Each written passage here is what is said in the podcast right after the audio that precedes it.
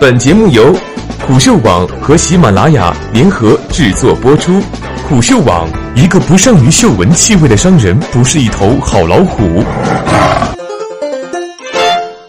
马先生和吴先生没有动机搞个大新闻。作者：杰总。一年多前，我们关心他会不会悄然踏进万科；一年多后，我们关心他会不会走向华夏幸福。来自华润置地的吴向东先生获得这样的媒体待遇，应该是多年来仅见的个案。对职业经理人来说，这是身价与魅力双测试，都是好事情。哪怕对于供职国企的红色经理人亦是同理。所以，吴先生其实无需太纠结。离职传言比较多。但是，一直未获实锤，不敢轻易说出。但是昨天，接近吴先生的一个高层朋友确认了三点内容：一，吴已经正式主动提出辞职，但还在程序中；二，平安是他的下一站，但岗位与职责范围不详；三，主动请辞，与他个人对自己在华润集团体系内的职场前景不满足有关。请辞前，吴向东有三个身份：华润置地的执行董事。党委书记和助理总经理，同时，我们获得的印象是，吴向东是华润置地的幕后说了算的人，内部人说其口碑相当不错。吴向东在华润集团的职务很关键，请辞事件与此高度有关。朋友透露，吴向东觉得自己在华润集团内提升到副总经理的事情概率不大，不想待了，这是主因。华润置地是香港上市公司，执行董事假如辞职，必定会有公告。公告未出前，我们再以现状为准。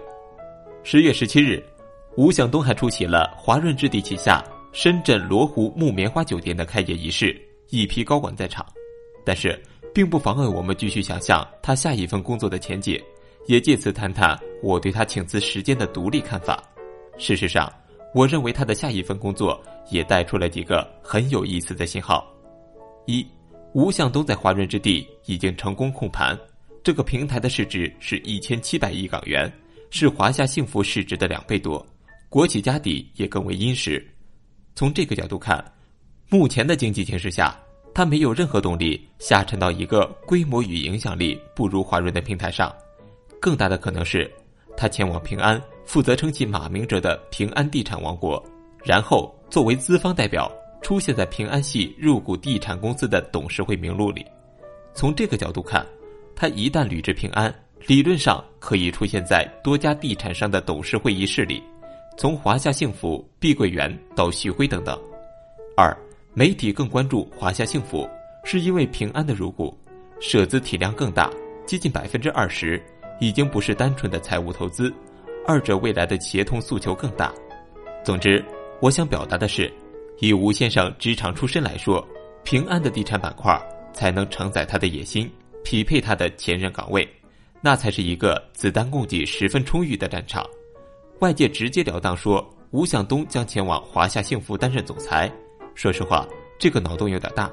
从技术上看不是不可能，但是华夏幸福是一个业务赛道与华润很不一样的公司，平安作为二股东的诉求肯定不是主导，甚至取而代之。三，平安相中吴向东，这里面肯定大有故事，但平安的地产业务。多年来口号很大，资源禀赋很好，业务却不匹配，没有做起来，是马明哲从外部寻找高手的很大动因。四，平安在地产行业的野心最大的障碍可能是路线不正确。保险资金进入房地产虽然是国际惯例，但是当下这是一个十分敏感的话题，媒体大肆炒作的时候，想必马明哲脸都是绿的。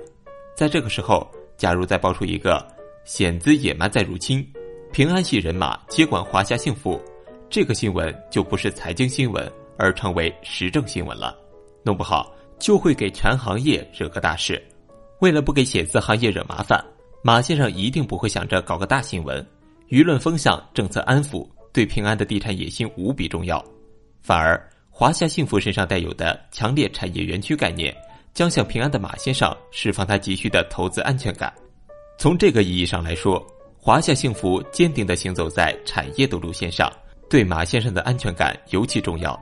他不会允许一个外部人强行在董事会里改弦易辙，让华夏幸福变成一个泯然众人矣的地产开发公司。